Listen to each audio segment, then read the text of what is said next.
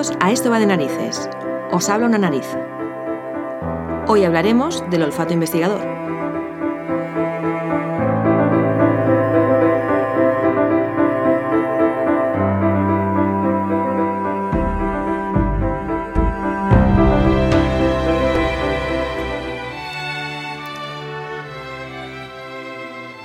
Nunca entendí por qué, si mi abuelo era un hombre de interior, su chaqueta olía a costa y a mar, frío y a campo, pero no este, sino otro. Esa chaqueta que siempre estaba colocada en su galán de noche, preparada para vestir y salir a vivir el mundo. Era suficiente con subir escaleras arriba a su habitación, abrazarse al galán y tu mente viajaba. El olor a heno de pravia antes del amanecer, bajando a por un café mientras encendía la chimenea para templar el comedor.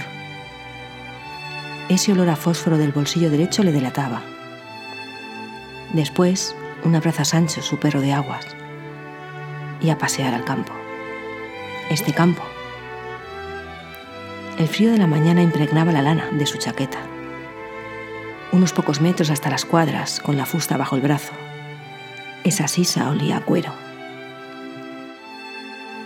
Su pechera y sus mangas tenían toques de olivo y encina por el roce de las ramas al cabalgar al galope. Y de vuelta por los campos de lavanda con paso ya tranquilo.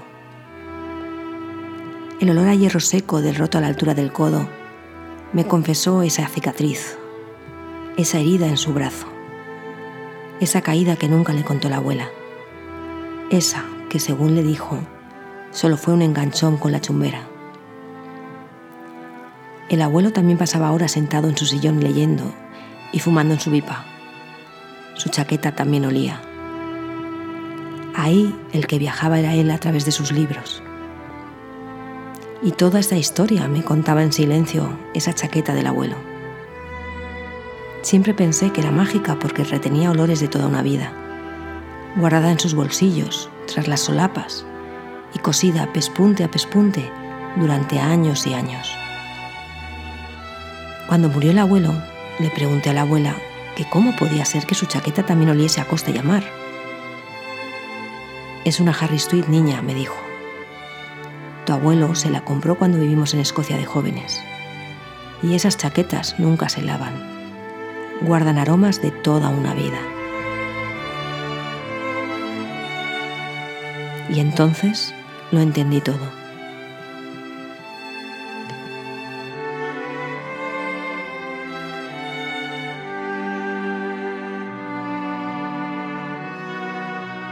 Hoy os voy a hablar del olfato investigador. Para ello tengo conmigo a una fantástica mujer que ha desarrollado su tarea investigadora en el mundo de los tejidos y de las cinturas. Ella es Ana Roquero Caparrós y es etnobotánica. Ana ha escrito varios libros de referencia en el mundo de las cinturas, ha sido traductora de libros de este mismo tema escritos por colegas extranjeros, ha impartido infinidad de cursos y participado en numerosas exposiciones textiles, ha dado clases a niños durante más de 20 años y se ha pasado toda una vida investigando. Sus estudios y sus patrones para analizar tintes en telas antiguas están en centros de investigación de todo el mundo. Muchas gracias por concederme esta entrevista, Ana. ¿Tú tienes buen olfato físico? Buenísimo. De 0 a 10, ¿cuánto dirías que tienes? Sí, de 10. ¿10? Sí, ¿Tienes... sí seguro.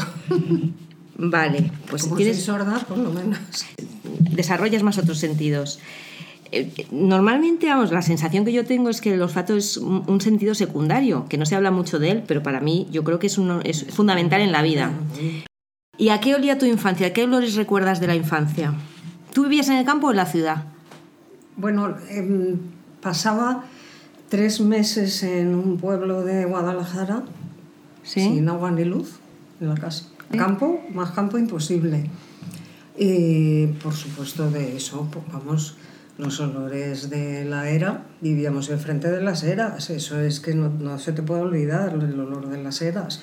Y el olor de, de los animales, las mulas que bajábamos a por agua, esos olores por supuesto son penetrantes total, pero de los olores que no tienen que ver ni con la ciudad ni con el campo, porque en la ciudad también ocurre, es el olor de cuando va a llover detectarlo antes de que, de que empiece a llover. Aunque no hayas visto, claro, cuando de toda la vida, sin telediario, decir, huele a lluvia. Pero como llover". cuánto tiempo antes eres capaz de olerlo? No, yo eso me ha pasado desde pequeña.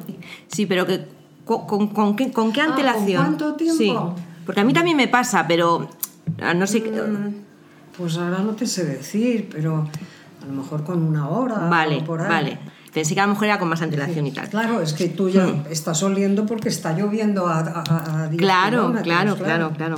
Oye, ¿y, y tienes otros recuerdos del pasado eh, a través del olfato? ¿Recuerdas situaciones o, o personas de tu pasado por, por- por- o incluso de la actualidad también? Sí, sí, sí.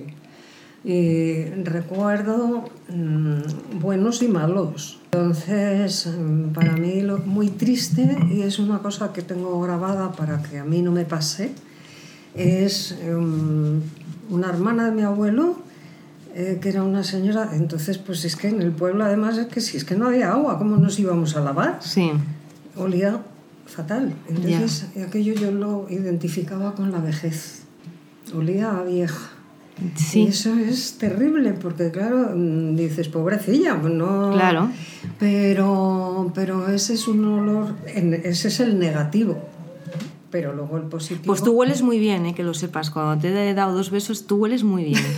Sí, es verdad, porque eso que dices, yo, yo tengo un, un- un olor clasificado que es el olor a culo de vieja, que no, no es ofensivo, de verdad, es que he cuidado a, a- a mujeres y he tenido que lavarlas y tal, mayores, y es verdad que es un olor muy, muy fuerte y, y efectivamente yo tengo dadas in- instrucciones también a mi hija, por ejemplo, de que yo, si no me entero, que por favor no, no me Me ocurra. lo decís. Sí, sí, me lo Sí, decís. Sí, no, no, Sí, en sí. serio. Sí. Y ese es uno de los olores. Pero luego, mm, ya el más maravilloso de todos es mm, mi padre. eh, bueno, era una persona muy vitalista y, y en el momento en que terminó la guerra y pasaron pues todo lo que pasó, mi padre estuvo en la cárcel, en fin, eh, inmediatamente empezó a querer vivir, pero a tope. Y entonces, con como cuatro años o así, dijo, pues ahora nos vamos a ir de veraneo a Galicia. Tú fíjate que no teníamos comida, pero teníamos que ir a ver el mar. Y me acuerdo, porque claro íbamos en tren, y me acuerdo que muchísimo antes, Antes de de llegar. Ya se olía el mar. Y cómo huele el mar, ¿eh? ¿Y cómo huele? Sí, sí, sí. Es Pero claro, eso ahora, la, la desgracia es que si yo ahora me voy en tren a Galicia, a mí eso ahora no me pasa. O sea, mm, no es esa sensación de, "Ah, madre mía, ¿qué, Ya. qué- qué- qué es esto? ¿no? Ahora ya lo tienes mm, asimilado, Claro. ya no es esa emoción. Claro, porque tú has, eh, tú has notado que has perdido con la edad, dicen que a partir de los 40, o sea, la mayor capacidad olfativa se tiene al nacer. Y dicen que a partir de los 40 se va perdiendo olfato. ¿Tú crees? Yo no he notado un pérdida de olfato a partir de los 40, pero bueno, no sé, tú, tú... Bueno, pero es que tú eres muy joven, yo cumplo 81 dentro de tres días. Sí, Claro. pero tú eres muy joven también. Eh, Pero yo, yo, yo, bueno, yo tengo 51 también, ¿eh? Eh, Pues más joven que mis hijos eres. O sea que- Sí, pero yo no, he yo no noto que haya perdido. ¿Tú crees No, que yo no. Yo Tampoco. creo que no. ves? Es que eso, eso dicen los estudios, pero yo no estoy de acuerdo. He perdido vista, he perdido oído, pero yo creo que el olfato no lo he perdido. Ya, es que, No, es, es que es muy importante. sigo, vamos a ver, al revés, es eso que, eh, bueno, por supuesto, claro, si sabes que alguien ha, ha estado fumando allí a 20 kilómetros y sabes que ha habido una persona fumando, Sí, o sea, ese es sí. un olor demasiado, demasiado sabido y conocido y penetrante, pero vamos, ¿Tú no fumas? no, fumo hace muchos, Ya. muchísimos años. Es que también dicen que los que fuman tienen menos olfato. Tienen menos, pero yo creo que es, me- es, es más, muchos perfumistas, cuando están trabajando eh, eh, y tienen que un poco cambiar o descansar, se fuman un cigarro fuera en la calle. ¿Ah, sí? Sí. Alberto Morillas, por ejemplo, que es un perfumista español mm, que vi- vive en Suiza y trabaja para una, para una marca, vamos, una casa de perfumes, él, para mm, descansar, sale a la calle y se fuma un cigarro y luego ya eh, se lava la boca con agua y, y sigue, y sigue trabajando. Pero bueno. No, Eh, mm, en Francia, por ejemplo, yo estaba en una vez en una cata de vinos, que yo no, porque no puedo beber ni una gota de alcohol, pero me mm, desmayo. Eh, cada, entre cada cata un trozo de pan. Sí, fíjate. ¿Cuáles son tus olores preferidos entonces, ahora mismo? O sea, ¿tú qué, qué es lo que hueles que dices que gozada? Bueno, es que vuelvo a lo mismo. Mi olor preferido es el del campo húmedo, el del musgo, el de las mm, hojas en el jardín, sí, sin duda. Luego, eso es en lo natural. En lo sintético, mm, yo tenía un tío, unos tíos riquísimos. Ah, sí, qué suerte. Sí, sí, bueno, no lo sabes tú bien, porque después de la guerra, que no teníamos nada que comer, tener unos tíos riquísimos estaba fenomenal. Sí. Bueno, pues a mí me llevaban al, al ballet y, y recuerdo el, eh, pues de las primeras veces que me debieron de llevar a ver un ballet. Debía de haber una fila más adelante o dos más adelante una señora con un perfume y, y bueno, aquel perfume yo lo tengo asociado a la maravilla de Del ahora ballet. ya Ahora ya es todo, está todo descafeinado, porque ahora te hacen un ballet con música de, de, de, de bote, pero ¿cómo puede ser la emoción de un foso con, Sí, los, con los músicos músicos. afinando los instrumentos? Sí. Por favor. Y, y entonces, bueno, pues era aquella magia con ese olor. Entonces, yo solo debí de decir a mi tía que me quería muchísimo y me dijo, es que ese es un perfume que yo lo tengo y me dio en un frasquito. Ay, no me digas. Y es, pero le han cambiado el perfume. Eh, Yiki de Guerlain Ah, sí. Y o, es que no estoy segura si era Yiki o Shalimar, pero eran dos, dos mm, perfumes de Y ya, no, ya dices que no está igual. Pues en el corte inglés cada vez, de vez en cuando los tengo fritos, porque digo, a ver, Jiki de Guerlain. Para que me den el papelito a ver si es. Y no es. Uy, qué Y pena. cambian las fórmulas. Sí, sí que las cambian, sí. Pero vamos, estoy segura de que han cambiado las fórmulas. Sí. Oye, y sabes que las personas tenemos preferencias olfativas. Muchas veces cuando con una persona de repente no te llevas bien o no te da buena espina, muchas veces es porque no está dentro su olor, no está de- eso está estudiado, no es afín a ti, no está dentro de tus preferencias olfativas. De hecho, dicen que es muy importante a la hora de buscar pareja, buscar amigos y, y bueno, yo, yo, yo lo creo así. Pero bueno, Bueno. ¿a ti qué te parece? No, que no. no. Porque mira, por ejemplo, una de las personas que más quiero, que bueno, es como mi hija, y es un desastre. Quiero decir que, bueno, es igual. Pero es una persona que ya no va a dejar de fumar, porque lleva fumando Ya. dos cajetillas de educados diarias y eso ya no tiene solución. Entonces, mm, pues claro, apesta a educados esta criatura. Claro, es que la gente que fuma se, se- se Pero nota mucho. yo la quiero muchísimo. Ya, No bueno. me produce ningún rechazo. Bueno, pero a lo mejor si te encuentras con gente nueva que no... Ah, no lo sé. Claro, es que es, que es No, una no. cosa que no nos damos cuenta, pero Eso yo creo no que... sé. En la charla donde nos conocimos nos dijiste que nos contarías tu trayectoria mm, en el mundo de los tejidos desde el punto de vista de tu experiencia, de tu experiencia vital. Y eso a mí me, me gustó mucho porque mm, me pareció que, mm, que en tu vida, yo no sé, te noté que has sido muy intuitiva. ¿Es, es verdad o no es verdad? Eh, Intuitiva, mi experiencia, yo... En la vida, sí. ¿Tú eres una persona que te guías mucho por la intuición? No lo sé. ¿No lo sé sabes? yo- es que no tengo ni idea de por qué acabo donde acabo. De verdad. O sea, no te puedo decir, ah, no, es que, bueno, sí, yo soy de impulsos en temas, por ejemplo, eh, pero de vida o muerte. Sí. No te, no te lo cuento porque no me apetece, pero y tener un impulso y decir, me la juego, no, no me la juego yo, me la juego de otra persona y, y decir, menos mal haber acertado. Mm, Es que dicen que la sea, intuición... Soy capaz de hacer una cosa que, que- que realmente, si lo pensás serenamente y con un poco de racionalidad, mm, lo pensarías mucho. Y yo no lo pensé ni, ni segundos, lo pensé. Ya. Es que dicen que, el- que la intuición tiene mucho que ver con el olfato. Porque el olfato está situado en una, Pues seguro. en, Entonces, en una parte del cerebro que está muy cerca de donde, se, donde están las emociones, la, la intuición. Y por eso dice que la gente que tiene mucho olfato es muy intuitiva y se guía mucho por su intuición. Pues yo, mm, vamos, es- seguro, o sea, sí, ¿no? sé. Y luego, pues eso, lo que dices, la trayectoria profesional, Pues es tan errática y tan enloquecedora que una vez que vino un periodista a hacerme una entrevista me dijo, tu padre debía estar preocupadísimo. ¿Por qué? Yo, pues sí que lo estaba. ¿Sí? Pero acabas, no se sabe. Yo creo que es que siempre la cabra tira al monte, ¿no te parece? Y algo, sí. Yo creo que vas y- hacia donde te gusta y ir. como he trabajado durante 19 años con niños, Sí. eh, lo último que tienes que decirle a un niño es tu pasto no vales. o Ay, que- sí, ¿verdad? No, no, no, pero para nada. O sea, es que ya puedes ser el último de la clase.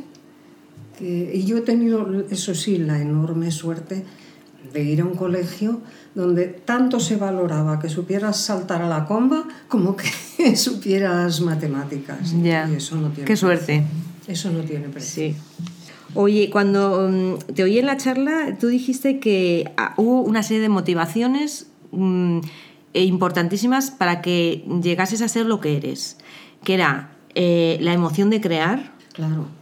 eh, la danza y, y la naturaleza. Y yo al escuchar eso dije, uy, esta mujer la tengo que entrevistar yo, porque a mí la emoción de crear me parece que tiene mucha relación con, con el olfato, no sé. La naturaleza, por supuesto que también. Bueno, pues eh, creo que tendría yo tres años o cuatro, como mucho. Y tú sabes que los niños dibujan un muñeco, Sí. los ojos, la boca, los brazos y las piernas. Bien. Pues yo en un momento dado dibujé una mujer que era una mamá que llevaba un cochecito de bebé, todo muy esquemático, como de cuatro años, Claro. pero estaba de perfil. Y yo, cuando por la mañana me desperté, me fui corriendo a ver lo que había dibujado. ¡Ah! Sé dibujar a una persona de perfil. Bueno, Claro. no se me ha olvidado y tenía cuatro años. Entonces, esa emoción de pensar, he sido capaz de dibujar un muñeco de perfil, Es impresionante, claro. que te un, toda descubrimiento. la vida, porque, porque si no te dura eso, pues no Sí. merece la pena. Sí. Y luego también la danza, que la danza a mí me da la sensación que es como el viaje de las partículas de un- del olor de algo, ¿no? Entonces, bueno, que siempre me... ¿Qué te parece esto de, del, ol- del olfato y la danza? ¿Tú crees que, que, eh, que- que la danza es, es, es el viaje de unas partículas mm, olfativas? Sí, es bonito esa- ese símil. Mm, Yo, como te acabo de decir, tengo asociada el ballet a un determinado perfume. Oye, y otra cosa, tú, tú has viajado muchísimo, mm, mucho por Lat- Latinoamérica, ¿no? Me has contado que por México y tal. ¿Tú crees que hay diferentes, o sea, son muy diferentes los olores de España con Latinoamérica o con cualquier otro lugar? Hombre, desde que te bajas en el aeropuerto. No hay nada, no, no, no se encuentra me- ningún olor me similar. Aterrizas sin saber a dónde estoy. Sí. Y me, y me dice- bueno, me llevas en avión y me aterrizas en México DF, porque ya no se llama México DF, es México Ciudad. Sí. Me aterrizas con los ojos vendados y me dices, bueno, ¿dónde estás? Y sé que estoy en México DF. Y puede que en La Habana también. Pues fíjate, hay, hay un, un- En México por el olor impresionante de la comida. de la- El picante, tortillas, ¿verdad? La tortilla Todo. hervida con cal. Y, y en Cuba, por el- la gasolina tan espantosa que tienen, llegas y dices, joder, aquí no hay quien respire. Ah. Es un olor a, a- a gasolina mal, mm, ¿cómo se dice? Mal purificada o Ya, mal, ya. refi- mal refinada o algo así. Pues hay un perfumista, mm, una nariz, les llaman narices, ¿no? Que, que cada vez que crea un perfume lo prueba en varios sitios del mundo. Se va a Nueva York, se va a Tokio, se va a París, eh, porque quiere ver cómo funcionan los perfumes en cada lugar. Porque claro, los perfumes no huelen igual en unas personas que en otras, y ni mucho menos en una ciudad que en otra. O sea, que eso que dices tú del, de los olores es verdad que... Sí, sí, sí, pero reconoces los sitios y bueno, luego pues eso sí, claro, reconoces si estás en, al borde del mar, si estabas en un bosque, si estás... Eso es imposible no reconocerlo. Pero te pasa, eso que me acabas de contar, pasa igual con los colores. Sí. Eh, cuando se exportaba durante toda la etapa colonial eh, y hasta el siglo XIX, mm, se importaban tintes americanos a Europa, pero luego después se exportaban telas teñidas a América. Entonces, cada país, para cada país hay, hay catálogos, de, por ejemplo, en Francia, en, Montpellier, en lugares que eran centros textiles, eh, donde los colores que se mandaban a Perú eran unos, los que se mandaban a México eran otros, los que, o sea, a cada país para cada país se, se fabricaban telas de unas preferencias, unas preferencias cada uno. Sí, sí, muy bien. Ahora, si te parece, Ana, vamos a, hablar un poco de, la investigación, porque en concreto, eh, ¿dónde está el origen de, perfumar eh, los tejidos? Cuéntanos. No siempre se perfumaban los tejidos mm, para agradar, sino para quitar un mal olor de un tinte. Ese es el origen por el que el rebozo mexicano, eh, de que se llame rebozo de olor. El rebozo de olor siempre era negro, porque es un rebozo de luto. Al ser un rebozo de luto negro, era el que había que perfumar. Así que era obligado un, proceso que me parece muy bonito el nombre, que es endulzar el negro. Ah, muy sí, es precioso. Entonces, ¿qué hay que hacer? Ver la manera de quitarle ese mal olor. ¿Cómo se quita ese mal olor? Pues entonces yo echo mano, como siempre, siempre tienes, vamos, yo ya lo sé porque me lo han contado en México, cómo se hace. Con líquenes se amarra el, mal olor. Con plantas aromáticas se le proporciona después el buen olor. ¿Pero por qué? Entonces, es cuando yo recurro a la última persona que en los agradecimientos em, menciono, porque he leído mucha literatura sobre estas cualidades de los líquenes. Y entonces, bueno, pues esta amiga, que es etnobotánica, me amplía ese conocimiento, me reafirma en por qué los líquenes tienen estas propiedades, en qué significa cada nombre de esas moléculas que contienen los líquenes, del conocimiento de que hay unos tejidos que se califican como rebozos, en este caso, de olor. ¿Por qué ese olor? Y entonces empiezas a investigar, entonces es cuando hay que leer mucho literatura clásica. Entonces tienes que empezar por mm, saber, bueno, que en Egipto ya se hacía y que en el siglo XVIII los tintoreros tenían ya en la práctica bueno, pues, pues eh, unos esquemas de trabajo que siempre eran los mismos. Hierro, taninos, mal olor, hay que quitarlo. Este es el esquema. Entonces, mm, ¿cómo fabricaban ese producto con el hierro? Un punto en la investigación. ¿Qué taninos? Pues muy, muy diversos según los países. Y eh, ¿Cómo se teñía? Pues también es diferente en cada, país, pero bueno, yo me he centrado en este caso en México y es eso, un tanino, sumergir en un tanino, sumergir en un acetato de hierro y ahí tienes ya un negro. Consecuencia, un olor espantoso. ¿Cómo vas a vender este producto? ¿Y entonces cómo se quita este olor? Porque hay plantas que tienen la capacidad de sintetizar y acumular y emitir moléculas aromáticas que son las que captamos nosotros. Ah, vale. Que le aportan un olor muy rico.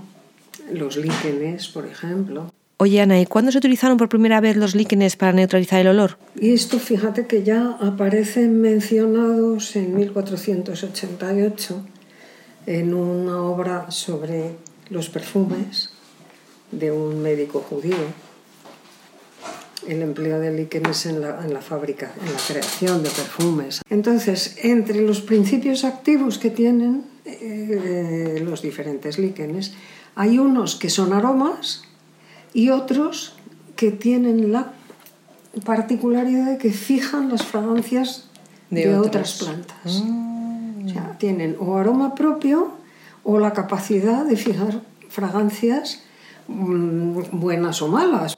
Además, los que fijan las fragancias, que son compuestos orgánicos que están presentes en la mayoría de los líquenes y fijan las moléculas aromáticas que proceden de otras plantas. Los líquenes, aparte de ser unas criaturas maravillosas, son una mezcla de un líquen y un alga.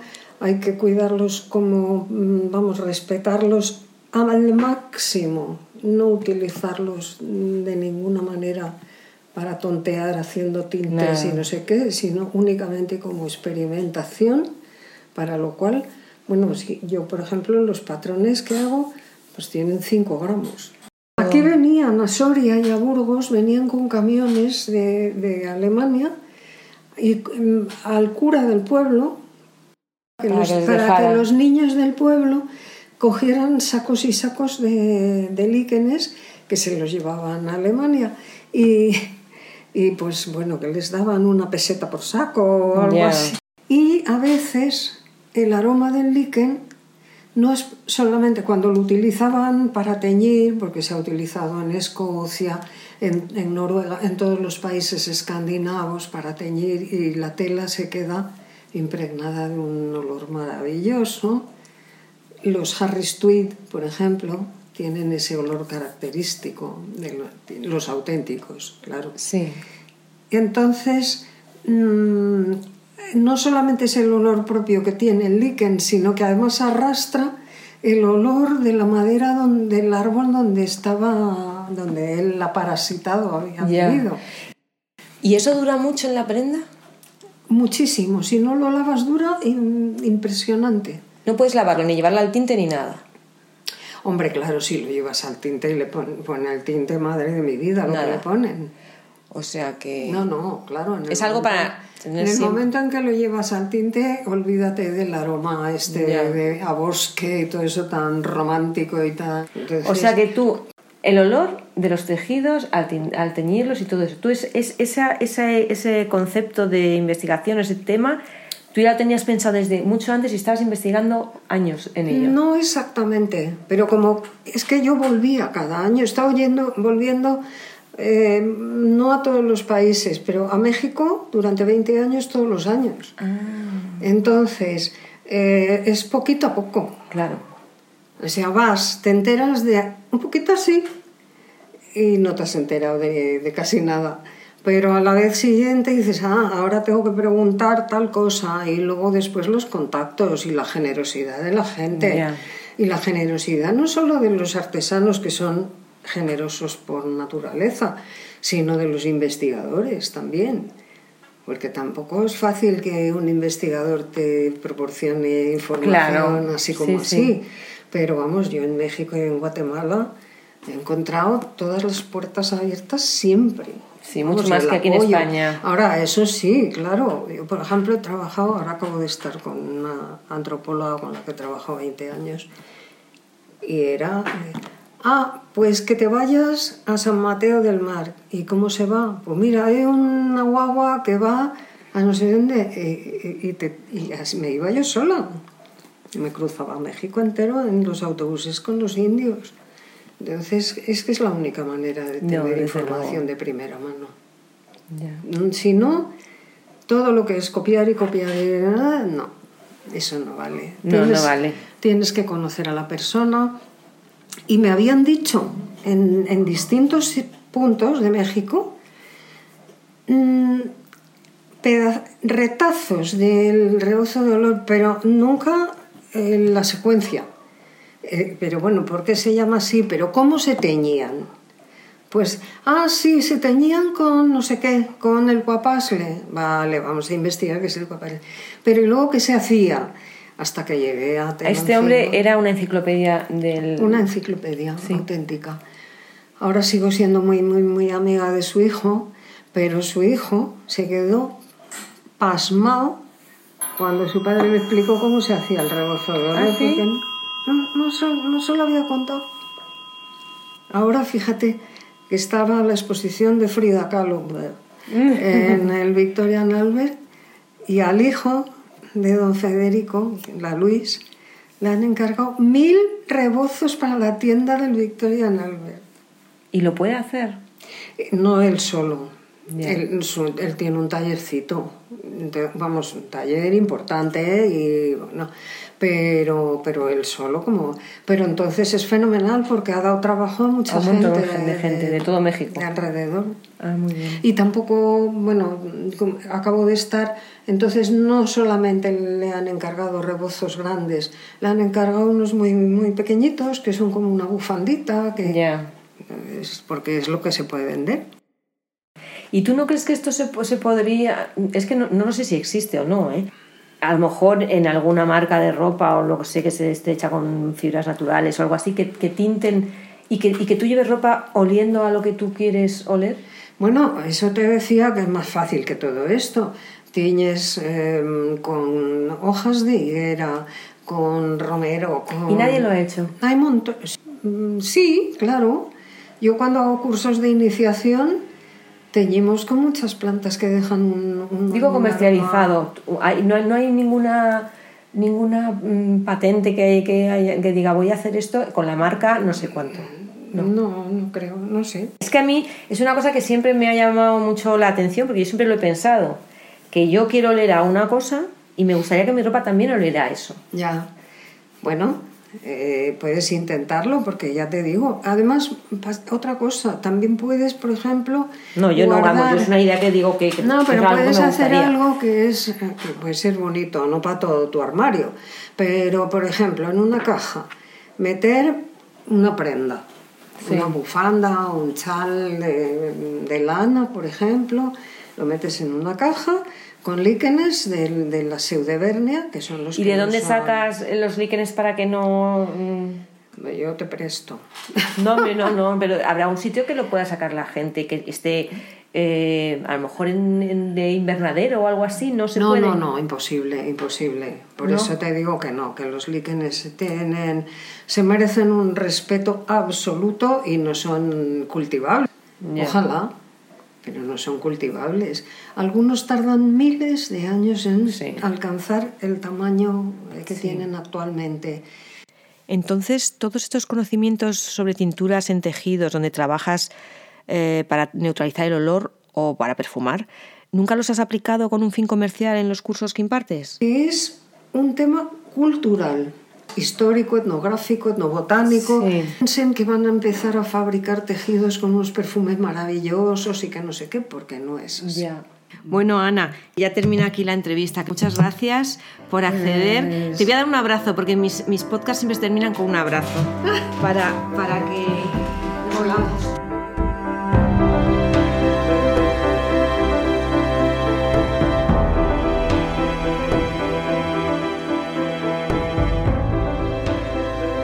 Bueno, oyentes, hasta aquí por hoy.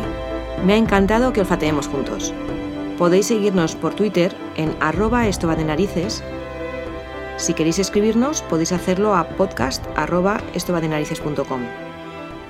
Quiero agradecer la música de David Ilovich en nuestra sintonía y la labor de Jorge Zarco en la parte técnica. Hasta el próximo episodio, si Dios quiere y queréis vosotros. Mientras tanto, oled, oled y. Esto va de narices con Irene Abad.